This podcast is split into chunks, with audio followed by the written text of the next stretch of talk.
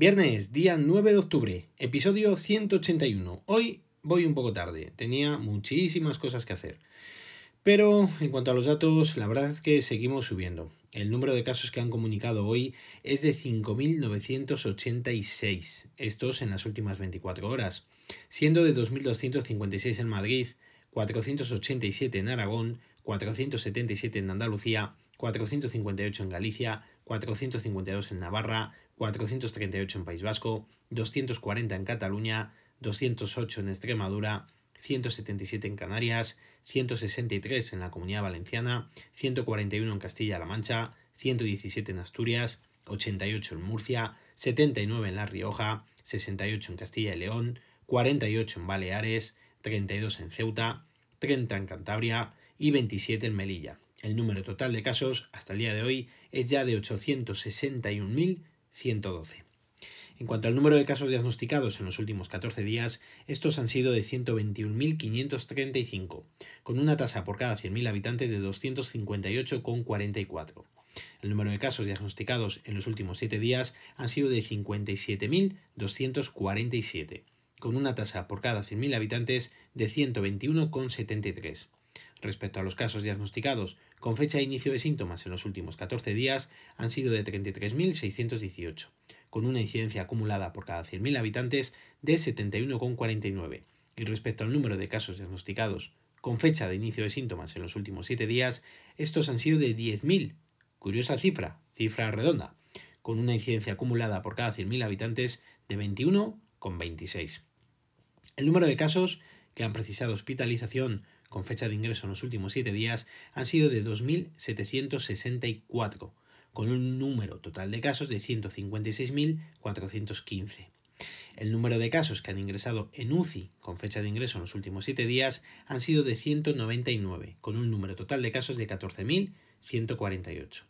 Respecto al número de fallecidos con fecha de defunción en los últimos 7 días han sido de 541, cifra que sube bastante respecto al día de ayer y que están distribuidos en 134 en Madrid, 99 en Castilla y León, 79 en Andalucía, 42 en Aragón, 36 en Castilla-La Mancha, 28 en Galicia, 22 en Extremadura y Navarra, 20 en la Comunidad Valenciana y País Vasco, 10 en Cataluña, 6 en Baleares, 5 en Canarias, Murcia y La Rioja, 4 en Asturias, 2 en Cantabria y 1 en Ceuta y Melilla. Hoy no ha habido ninguna comunidad autónoma que haya comunicado cero fallecidos. El número total es ya de 32.929. En cuanto al número de PCRs realizadas en la semana del 29 de septiembre al 5 de octubre, han sido de 739.281, con una tasa por cada 100.000 habitantes de 1.572,06 y una positividad del 10,1%. Las pruebas que han realizado el día 6 de octubre han sido de 116.591, con una tasa por cada 100.000 habitantes de 247,93, con una positividad del 9,8%. El número total de pacientes COVID que actualmente hay hospitalizados es de 10.554, con un porcentaje de camas ocupadas del 8,66%. En cuanto al número de pacientes de COVID que están en las unidades de cuidados intensivos, estos son de 1.590 con un porcentaje que representa el 17,91% del total de las camas. El número de ingresos eh, de pacientes COVID en las últimas 24 horas ha sido de 1.303, con un total de 1.165 altas realizadas. Ya sabéis cuál es la noticia del día relacionada con esto del COVID, y es desde luego el establecimiento del estado de alarma en la Comunidad de Madrid, con cruce de acusaciones entre el ministro de Sanidad, la presidenta de la Comunidad de Madrid y en general con la mayoría de los ciudadanos que viven o que residen en la comunidad. Salvador Illa ha dicho, entre otras cosas, que Ayuso ha decidido no hacer nada y que lo que no van a hacer ellos es quedarse de brazos cruzados. También ha dicho que la paciencia tiene un límite y que no hay más ciego que el que no quiere ver. La verdad es que las declaraciones han sido duras y contundentes. Ha calificado la situación en Madrid como muy grave y con transmisión comunitaria.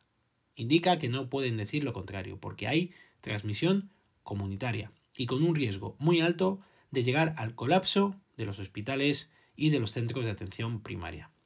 Os lo he comentado ayer, es una auténtica vergüenza que estemos en esta situación y que seamos el hazme reír de todo el planeta. Yo me pregunto, ¿a quién te crees? ¿A los unos a los otros? ¿Tan tontos son los dirigentes de la Comunidad de Madrid como para no tomar decisiones que perjudiquen a sus ciudadanos? ¿Y el gobierno? ¿Qué ha visto o cuál es el trasfondo real de dicho estado de alarma? Parece ser que en Navarra se encuentran en una situación muy parecida, incluso hasta peor. El número de casos por cada 100.000 habitantes actualmente es superior en Navarra que en la Comunidad de Madrid. Entonces, hay mucha gente que se pregunta si van a tener el valor de realizar o de intervenir también en esta comunidad. La duración del estado de alarma tiene una vigencia en principio de 15 días que hay que contar desde las 16 y 50 horas del día de hoy, que es cuando se ha publicado en el Boletín Oficial del Estado. Más de 7.000 agentes controlarán y vigilarán que se cumple el estado de alarma, el cual también hay que aclarar que no es un confinamiento en el domicilio como el que sufrimos en el mes de marzo, sino que se limita sobre todo a la movilidad, a la movilidad y la recomendación de salir de casa, solo para lo imprescindible. Yo creo que la mayoría han salido de Madrid como las balas. Antes de que publicasen el estado de alarma. Se avecina un puente calentito. Vamos con el apartado de tecnología. Ya me ha llegado el iPhone SE esta misma tarde. Lo tengo ahora mismo, volcando la copia de seguridad de mi teléfono y a lo mejor estáis escuchando cómo está vibrando porque me está llamando mi señora madre. Lo primero que me ha llamado la atención es lo bonito que es. A ver, me explico. Yo tuve durante muchos años un iPhone 6 Plus y la forma y lo delgado del terminal me gustaba mucho. Este es pequeño, es verdad, sobre todo si le comparas con las 6,7 pulgadas del Poco X3. Y el botón de inicio con el Touch ID sorprende. Sobre todo porque estoy intentando cerrar las pantallas con gestos y claro, en este evidentemente no hay forma, para eso está el botón. Me ha sorprendido también que con la pantalla tan pequeña tenga activada la función de fácil alcance, que si os acordáis, dando doble tap al Touch ID se bajaba la parte superior de las aplicaciones o de la interfaz para poder llegar a la parte digamos más alejada. El peso, como os podéis imaginar, es ridículo, insisto, comparado con los dos ladrillos que tengo, el iPhone XR y, o el 10R y el Poco X3. Y también me ha sorprendido mucho que venía con iOS 13.7. Lo he tenido que actualizar primero a iOS 14.0.1, que pesaba la actualización 2,5 GB, que la ha llevado un ratito, para poder volcar mi copia de seguridad. Como os imaginaréis, lo poco que lo he tocado, que ha sido nada, vuela, con esa pantalla, ese formato, y lo que tiene corriendo por dentro, que son los chips de los iPhone 11, ya me diréis. Lo probaré bien a fondo y os daré debida cuenta de ello. Por cierto, hoy solo os quería recordar que si no pasa nada raro, no volveré a grabar hasta el martes día 13, por el festivo del lunes aquí en España. Martes y 13 que ya os contaré las primeras impresiones de los productos que presente Apple en la Keynote que está ya grabada y en la que veremos los nuevos iPhone 12. Es importante recordar que se presentarán, según todos los rumores, porque no hay nada oficial, cuatro terminales, lo nunca visto. El iPhone más pequeño, con una pantalla de 5,4 pulgadas, que los rumores indican que aparentemente tendría el mismo tamaño del iPhone SE, pero aprovechando todo el marco, o sea, todo el frontal de la pantalla. El siguiente sería con una pantalla de 6,1 y que compartiría dicho, dicha medida de pantalla con el modelo Pro y el tope de gama, en todos los sentidos, tendría una pantalla de 6,7 pulgadas. Vamos a poder elegir entre mucha variedad al tener esos cuatro terminales y sobre todo por los nuevos colores que también parece que van a llegar. Además, el nuevo diseño de los terminales, muy parecido al iPad Pro, todos en principio vendrían con 5G, que a mí me extraña que los más baratos, o bueno, los más pequeños vengan con 5G, y a cambio parece ser que está también confirmado, casi, casi, que nos quitarían el cargador y los auriculares para que no suba el precio del terminal y puedan mantener el mismo de estos últimos años. Insisto que son rumores, rumores y más rumores. Al igual que la posible presentación de un HomePod mini, más económico, y la presentación de unos AirPods Studio en formato diadema. Luego ya podemos especular sobre las Apple Tag, estas etiquetas que, te localizarían objetos o que te servirían eh, pues para, no perder. Por ejemplo, hay gente que las lleva las llaves, como son de los modelos de, Chipolo, y hay otro modelo que ahora mismo no me acuerdo que también es muy, muy conocido. Y, ¿por qué no la AirPower? Sería fantástico, ¿verdad? Y ya puestos a soñar, ¿y por qué no las gafas? ¿Eh? Para gafas podcast. Sería fantástico.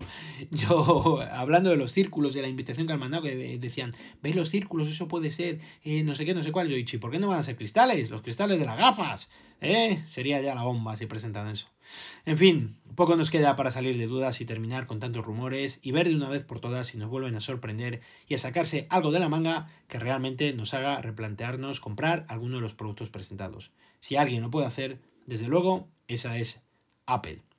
En fin, amigos y amigas, espero que paséis unos fantásticos días. Hay que cuidarse, hay que portarse bien, los que viváis en la Comunidad de Madrid, Sé que sois unos campeones y vais a cumplir con todas las medidas que os han impuesto allí, por el beneficio de todos, principalmente por el vuestro, y los que no, pues a seguir con las recomendaciones para que esto no vaya peor.